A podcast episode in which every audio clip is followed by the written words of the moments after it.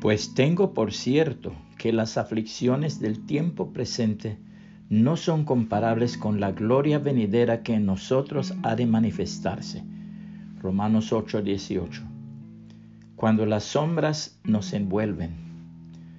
Una madre viajaba con su pequeña niña en un tren cuando de pronto, entrando uno de los empleados en el vagón, encendió todas las luces. Mamá, preguntó la niña.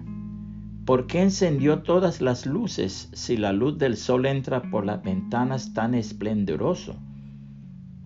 Pronto lo sabrás, fue la dulce respuesta de la señora.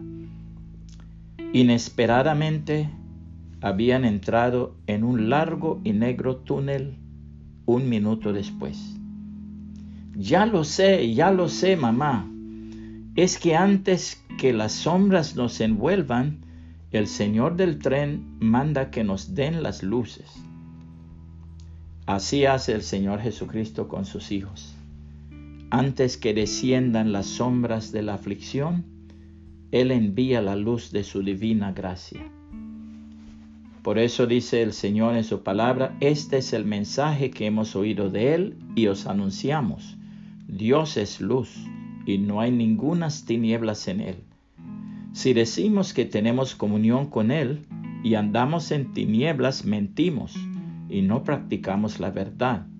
Pero si andamos en luz como Él está en luz, tenemos comunión unos con otros y la sangre de Jesucristo su Hijo nos limpia de todo pecado.